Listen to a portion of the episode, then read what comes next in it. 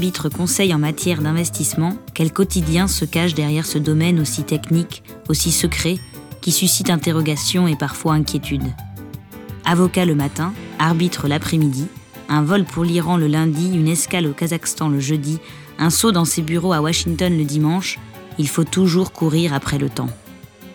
L'arbitre conseil international parcourt la planète, son terrain de jeu est la Terre entière. Découvrez le quotidien d'un cabinet d'avocats spécialisé en arbitrage d'investissement avec maître Hamid Garavi. Nous passons la journée avec lui dans ses bureaux du 8e arrondissement à Paris. Un reportage de Sarah Albertin et Arnaud Dumanois.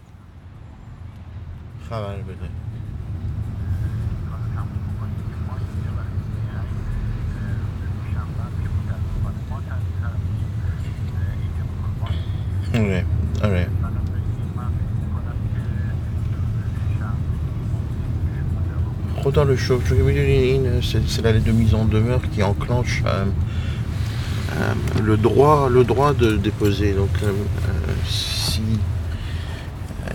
ben oui, ben oui, ça va retarder de 4 mois. Ils sont d'un côté pressés, mais ils ne veulent pas donner une autorisation toute simple. Donc, Ja, Melanie? Nee, bij de statement of defense zit een index achterin en de statement of claim niet.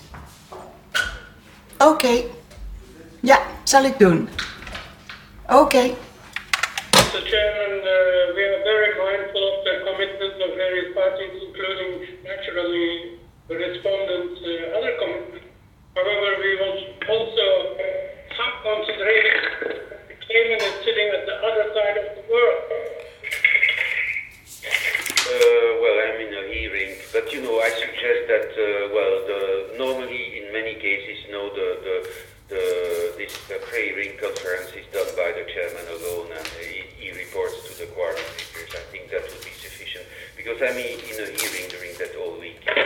L'arbitrage d'investissement, euh, c'est un, un, arbitrage indifférent, tout d'abord avec une société ou une personne physique d'un côté, et de l'autre côté, euh, un, un État la plupart de ces euh, arbitrages d'investissement, du moins aujourd'hui, sont euh, engagés sur la base non pas d'une clause d'arbitrage euh, qui figure dans un contrat, mais dans une clause d'arbitrage général qui est contenue dans un traité bilatéral ou un traité multilatéral.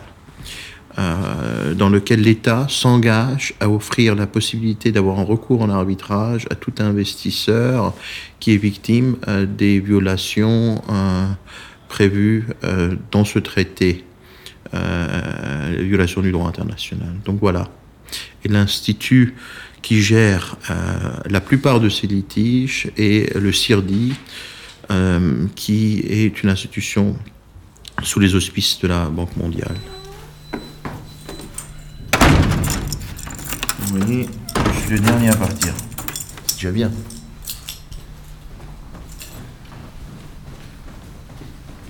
Un peu de sport en descendant. Marches.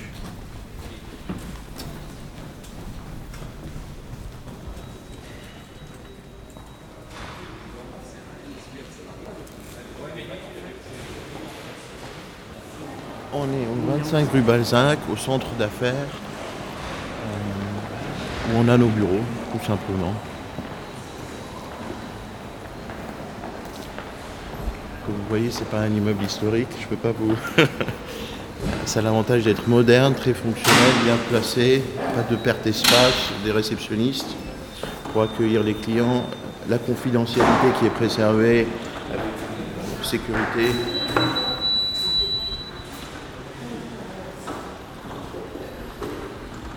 Depuis les attentats, tout est badgé. Merci beaucoup. Pardon. Voilà. Oui, monsieur Derens.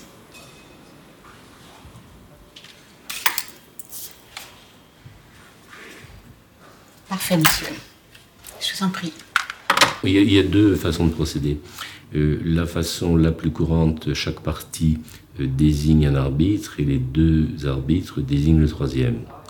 Et puis, il arrive que l'accord des parties ne soit pas en ce sens, ou bien que les deux arbitres n'arrivent pas à désigner un troisième, dans ce cas, c'est désigné par une institution. Je suis effectivement quelqu'un qui a consacré toute sa vie à l'arbitrage, parce que j'ai commencé à faire de l'arbitrage dans les années 70, et je continue. J'étais secrétaire général de la Cour d'arbitrage de la Chambre de commerce internationale, je l'ai quitté, monté un cabinet d'avocats spécialisé dans l'arbitrage. C'est mon activité actuelle. Une fois que le tribunal est constitué, euh, le tribunal se réunit soit avec des parties, soit par téléphone, soit en personne, euh, pour décider des règles de conduite de la procédure arbitrale et du calendrier. Donc aujourd'hui, euh, il y a une telle séance par téléphone entre un État du Moyen-Orient et un investisseur canadien qui prétend avoir été exproprié, a engagé un arbitrage encore sur la base d'un traité bilatéral entre son pays et le pays du Moyen-Orient et euh, on va voir euh, l'audience à 10h30.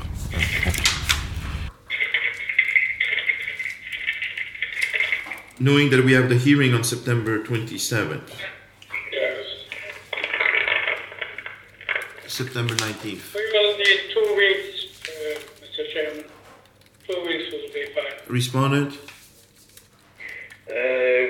We would suggest that the, the dates are calculated backwards from the, uh, the date of the hearing. Yes. So that the uh, uh, notification of witnesses would be six weeks before the hearing and pre-hearing conference would take place four weeks before the hearing.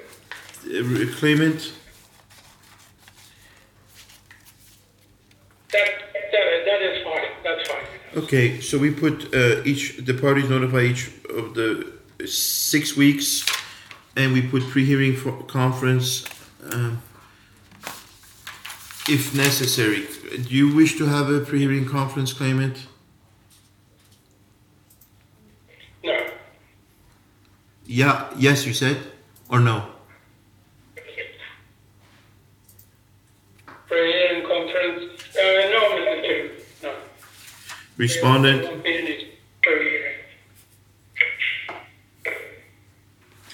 Ouf. ouf, ouf, ils se sont comportés euh, de manière très euh, euh, civilisée. Il fallait leur expliquer à la partie qui n'était pas représentée qu'il était dans son intérêt d'accepter certains points et que certains d'autres points n'étaient pas du tout importants en, pratique. Et ils ont accepté de, jouer de le jeu. Ils se sont mis d'accord. Allô? Oui Mais vous. Oui, mais c'est drôle de, que quelqu'un appelle, vous dites vous venez de raccrocher, et vous. Ah, ok, c'est parce que j'étais occupé. Ah, ok, d'accord, je comprends. Bah, une audience qui est euh, réussie, c'est déjà une audience où on, on est euh, satisfait qu'on a pu faire le mieux possible pour le client avec, ce que, avec les forces et les faiblesses du dossier. Euh, les enjeux de ces dossiers sont très euh, lourds. Euh, parfois, ce sont des milliards de dollars et parfois, même quand ce sont des montants très dérisoires, pour les clients en question, ça représente des enjeux très importants. Quand vous représentez des États aussi, ça a des implications qui vont bien au-delà même des aspects financiers, parce que on leur demande de cesser de faire quelque chose, euh, on demande aux tribunaux de les condamner euh, pour violation du droit international et c'est souvent public, donc ça laisse des traces. Je me suis posé la question est-ce que euh, j'aurais pu mieux faire dans tel dossier? Parce qu'on gagne beaucoup de dossiers par la faille de la, stratégie de, de l'adversaire. hein. Parfois, ils choisissent le mauvais arbitre, le mauvais expert, ils choisissent pas les bons arguments. Donc, c'est vrai que je me pose parfois la question quand on gagne pas autant qu'on souhaitait un dossier, est-ce que j'aurais pu mieux faire les choses? Mais des, cas de conscience, non, pour l'instant, j'en ai, j'en ai pas eu. Donc, c'est le sentiment de savoir qu'on a fait le mieux possible avec ce qu'on avait, c'est une audience, à, à mon avis, réussie. Donc on continue par là. Donc là, je collaboratrices qui travaillent essentiellement pour Maître de Reims. C'est faux. En octobre, ouais. Et moi, ça fait 4 ans et demi. Euh, voilà, ça fait au moins 3 ans qu'on partage ce bureau, peut-être. Euh, en général, c'est du 9h30, 10h. C'est vrai qu'on arrive plutôt un peu plus tard parce qu'on sait jamais trop à quelle heure on va partir. Donc, euh, et pour l'horaire de, l'heure de sortie, euh, ce sera. Euh, ça dépend, ça peut être du 20h comme du 2h du matin, ça dépend des, des jours et des urgences. Non. On n'a pas, on n'a pas les mêmes dossiers euh, parce qu'on traite beaucoup de dossiers euh, d'arbitres. Euh, donc euh, c'est vrai que ces dossiers-là, euh, on est plus, c'est- enfin on est plus solitaire. C'est pas du travail d'équipe comme du dossier de conseil où il y a besoin vraiment d'avoir euh, plusieurs personnes euh, sur un, un même dossier. Non, non, c'est chaise gardée. hein. chacun, chacun ses histoires.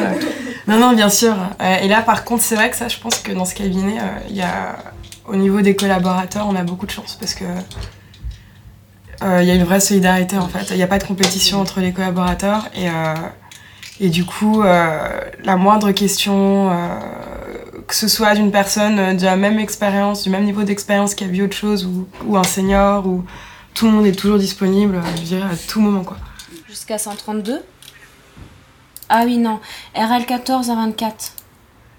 Si, ça- alors à mon avis, certainement par email, je pense. Il faudrait que je, cherche. euh, Donc RL 25.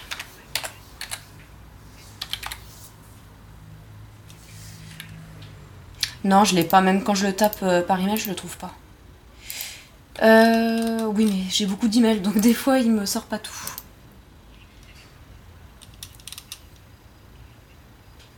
Non.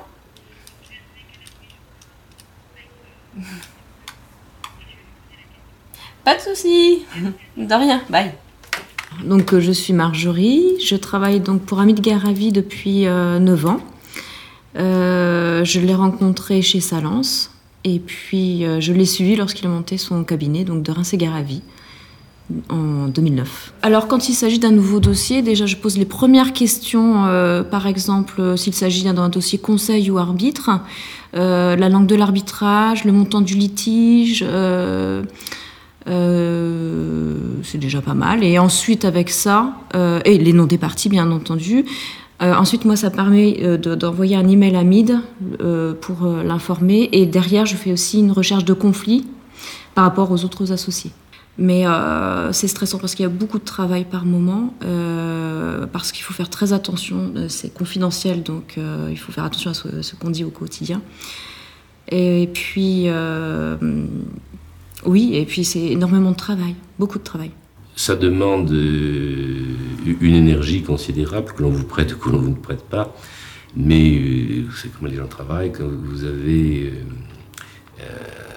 à remettre un dossier, c'est travailler jusqu'à 4 heures du matin et des choses de ce genre. On imagine mal quelqu'un d'un certain âge euh, faire cela. Le, travail du conseil est un travail qui, est dur euh, physiquement. Il y a une date pour remettre les dossiers, il faut, avoir, il faut avoir tous les documents, il faut que le client vous les ait donnés, il ne vous les a jamais donnés à temps, donc tout, tout est toujours fait plus ou moins au dernier moment, avec une pression considérable. Quand on a un dossier de conseil, euh, on travaille énormément. euh, les semaines qui précèdent les audiences, on est rarement chez soi, on dort très peu. Lorsqu'il y a des conclusions, c'est pareil. Euh, donc euh, les deux ont des avantages et des inconvénients. On est dans l'action, donc on, on sent pas la fatigue. C'est après deux semaines ou dix jours d'audience euh, qui a nécessité énormément de préparation. Euh, Tout d'un coup, on tient, on se lève. Puis si on a dormi euh, 12 heures après, on se dit tiens, on est fatigué, on se retrouve épuisé les semaines qui suivent. Euh, Je disais à mes amis d'enfance que je rencontrais pendant les vacances, euh, ils me disaient mais tu, tu- ils viennent d'une région de la France où on travaille un peu moins, disons, euh, sans tomber dans les clichés. Par contre, quand je leur explique ce que je fais et ils voient que j'ai des yeux qui pétillent, et ils disent, oh, moi, je, on comprend, tu as de l'adrénaline quand tu, tu, tu fais ton métier et tu aimes ton métier. C'est vrai qu'on adore notre métier. On le voit comme un jeu un peu. Euh, euh, donc ça, ça nous permet de surmonter le stress et, et la fatigue. Et je pense que ça, justement, avec Hamid, euh, on, sait, on se connaît suffisamment pour justement voir s'il y en a un qui est stressé, de, de dire une petite anecdote ou un petit sourire. Et là, du coup, bah, des fois, on rigole. Même avec le stress, parfois, on a des fous rires.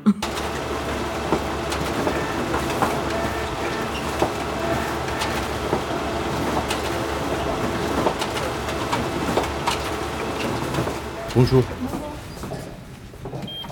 Donc normalement, personne ne se dit bonjour dans l'ascenseur, mais on va le faire pour la, pour la radio. C'est rare. Ah bon? Oui, je crois. Hélas. Il y a beaucoup de, de cabinets d'entreprise. Il y a beaucoup d'entreprises, très peu de cabinets, je pense. Mais... C'est à nous. Bonne journée. On y va aussi. Ah, c'est bien ça.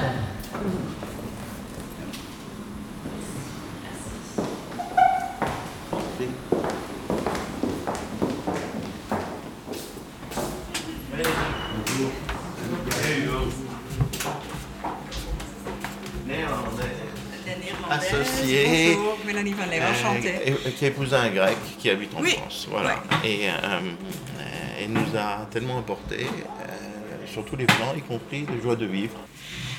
Avec Mélanie, on, euh, on travaille aussi euh, ensemble sur des dossiers, parce qu'il s'agit des dossiers qui sont souvent euh, très lourds. Donc en ce moment, on a un dossier pour un investisseur turc contre le, le Kazakhstan. On a beaucoup de dossiers contre le Kazakhstan et les États de l'Asie centrale en général. Bon, on travaille ensemble euh, euh, euh, sur certains dossiers. On, On aime bien faire, faire des audiences on ensemble. fait des, des audiences ensemble. Euh, Mélanie, euh, son époux, est euh, associé d'un cabinet d'a- d'arbitrage Concurrents. euh, concurrent. Mais c'est extraordinaire à quel point la confidentialité est préservée entre époux quand ils sont concurrents en plus. Je suis en train de préparer donc une audience pour lundi où je, euh, aux Pays-Bas.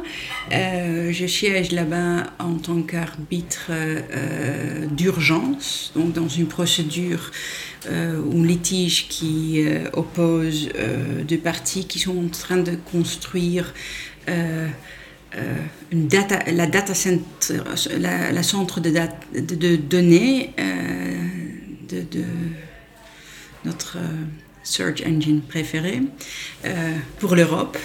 Et euh, donc, au plein milieu de ce projet, euh, il y a un litige qui s'est produit et les parties doivent continuer ce projet. Donc, moi, je dois trancher. Donc, on a l'audience lundi et dans les dix jours qui suivent l'audience, je dois donc rendre la sentence arbitrale.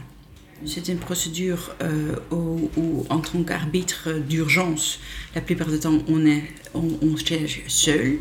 Mais dans beaucoup, euh, dans la plupart des, des, dossiers euh, euh, qui sont sur le fond, euh, euh, on siège euh, en trio, donc euh, un président avec deux co-arbitres. Je dois lire tous les, pièces sur lesquelles les, conclusions sont basées et donc je prépare mes questions, je, euh, revois euh, le droit, donc les, les, les, articles pertinents, les arrêts pertinents sur lesquels euh, se basent les deux, parties. Donc c'est ça que je suis en train de faire aujourd'hui.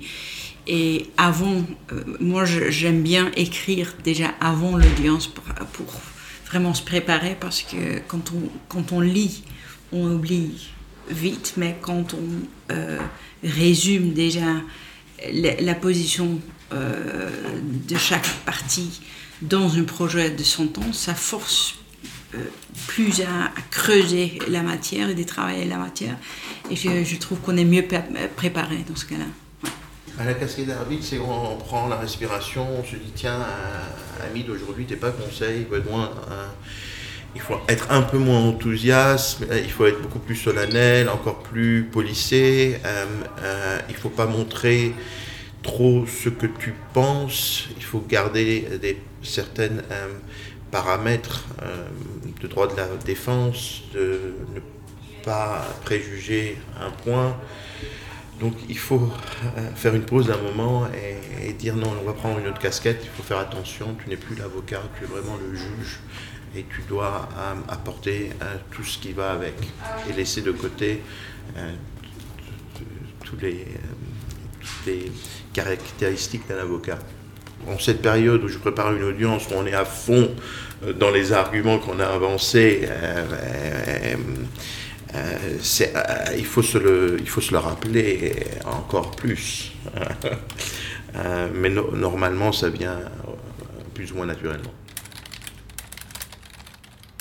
Et j'admire ce travail euh, effectué par, les, par nos associés et collaborateurs, parce que c'est très difficile.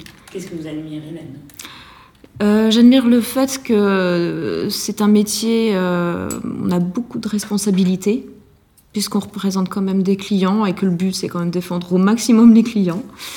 Euh, c'est beaucoup de travail, donc ça veut dire que ça empiète énormément sur la vie personnelle. Euh, et pour ça, j'admire énormément euh, les, les, avocats. C'est totalement un choix de vie, oui. C'est-à-dire que si on n'aime pas, euh, si ça ne convient pas, je pense qu'ils quittent complètement la, la, la fonction d'avocat. On ne peut pas continuer si ça ne nous plaît pas. J'aime l'audience, ben oui, j'aime l'audience parce que c'est, c'est, pas utiliser le terme, c'est un théâtre, mais c'est, c'est, on, c'est là où on plaide, euh, là, c'est là où on peut faire une différence, c'est là où on peut soutirer aux témoins adverses des, euh, des informations pertinentes, c'est là où on peut insister vis-à-vis des membres du tribunal sur les points qui sont forts. Euh, on élabore des stratégies, on essaye de coincer l'adversaire, c'est un jeu un peu. Euh, mais ça prend un temps énorme aussi. Il y, a, des, sensations qui sont très fortes quand on sait qu'un témoin euh, que nous nous présentons a des failles dans, dans, son témoignage.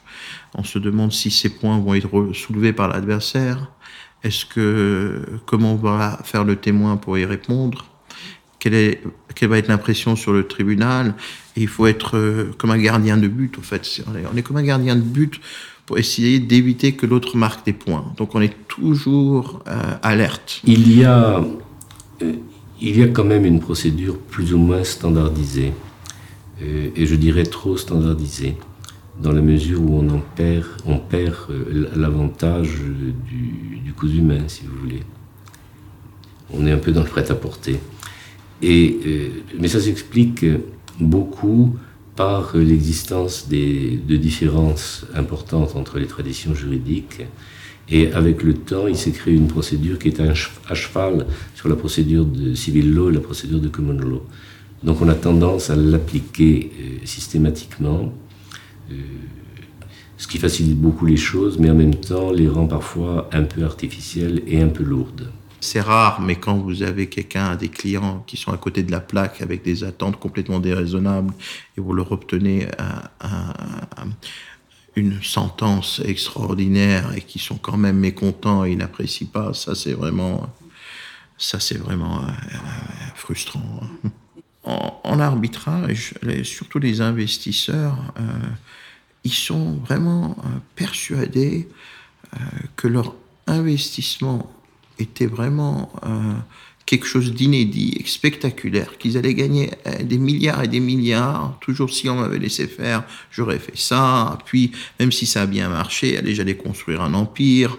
Euh, et puis, avec un sens de lien de causalité quand ils demandent de dommages qui est extraordinaire. Ce sont souvent des personnes très intelligentes, mais quand on les confronte à la faiblesse de leurs prétentions sur le lien de causalité, euh, ils vous racontent n'importe quoi. Euh, les personnes qui ont parfois 75 ans, 80 ans et toutes leurs pépins de santé, ils fument du matin au soir, et alors tout pépin de santé, euh, ils l'imputent à l'État.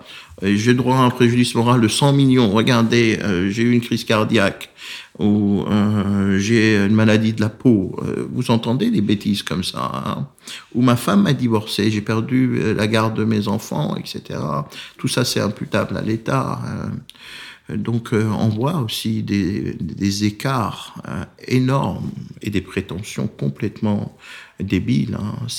Pour ça d'ailleurs que euh, les sentences, euh, quand vous regardez ça en matière d'investissement, souvent n'accordent qu'une infime partie des, des prétentions de la, euh, des investisseurs. Et à partir de là, les arbitres ont leur façon de faire différente. Il y a des arbitres qui sont totalement passifs, il y a des arbitres qui sont actifs, il y a l'arbitre sphinx on ne sait pas ce qu'il pense pendant toute la procédure. Il y a l'arbitre qui a tendance, au contraire, à intervenir, euh, dire écoutez, j'ai regardé votre dossier, mais ça ne me paraît pas très clair sur ce point, il faudrait que vous complétiez ceci, vous complétiez cela. Ce sont des, pratiques différentes.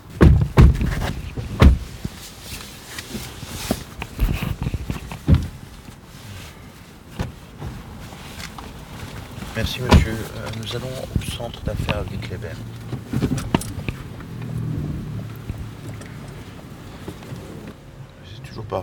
On, est, toujours préparé et impatient d'en découdre, mais en même temps complètement épuisé et euh, toujours avec le sentiment qu'on aurait encore mieux pu se préparer en se promettant que la prochaine fois on sera préparé bien à l'avance et on pourra dormir, mais c'est jamais, jamais le cas parce qu'on on est porté par l'ambiance, il y a toujours quelque chose à relire.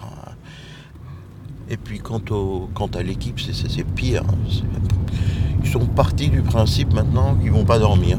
Donc ils ont intégré ça et, s'organisent en conséquence, ce qui est vicieux. Hein. Dès qu'ils ont trois heures, ils disent ah, je suis content. Alors je lui dis mais c'est pas comme ça. C'est beaucoup plus qu'une euh, procédure devant euh, les, les, tribunaux, euh, puisque ce sont des dossiers lourds. C'est un mécanisme privé. les arbitres sont bien payés. c'est une procédure qui est maintenant très longue aussi, hélas. Et le bon côté, c'est qu'on va au fond des choses. Donc on va consacrer cinq jours pour euh, l'audience, dont euh, quasi une journée pour les plaidoiries d'ouverture. Puis la contre-interrogation des témoins, des experts, et enfin la plaidoirie de clôture vendredi. Euh, oui, c'est nous. ils ont une, c'est contre un État, la République slovaque. ils ont des objections sur la compétence. donc, ils vont commencer sur les objections sur la compétence. Nous, on va y répondre, puis enchaîner sur le fond, et eux, ils vont répondre sur le fond. On a, malgré l'expérience, euh, toujours peur quand on a un nouveau dossier, parce qu'on se dit, tiens, on peut avoir gagné les dossiers précédents, on peut avoir laissé une bonne impression, mais tout ça peut s'écrouler avec un nouveau dossier. Donc c'est pour ça qu'il y a toujours une pression. Donc à part ça, euh, euh, je n'ai aucune autre conclusion à, tirer de, de, 15 ans, 20 ans de pratique dans, ce métier. Et un éternel recommencement. Et à un moment, il faut arrêter. Je dis, je compare ça souvent aux, boxeurs, vous savez, qui sont, euh, qui reviennent à, un âge soutenus, disons, euh, pour faire leur énième combat. Et même comme conseil, à un moment, il faut arrêter, parce que ça demande tellement d'énergie, tellement de travail. Il faut passer à autre chose, il faut être essentiellement arbitre, parce qu'on ne peut pas tenir ce rythme si on veut bien faire, je dirais.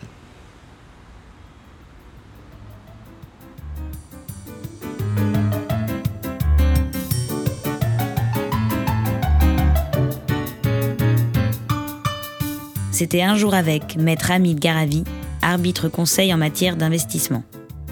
Merci à Yves de Reims, Mélanie Van Leven, Aurore Descombes, Emmanuel Foy, Anna Paola Montans, Marjorie Berlamont, Isabelle Stéphanie, Gaëlle Denis, Carmela Vicaro, Rirch Foucault, ainsi qu'à l'ensemble des membres du cabinet de Reims et Garavi pour leur participation et leur accueil. Vous pouvez réécouter cet épisode, le télécharger ou vous abonner au podcast sur le site d'Amicus Radio, à la page de l'émission Un jour avec.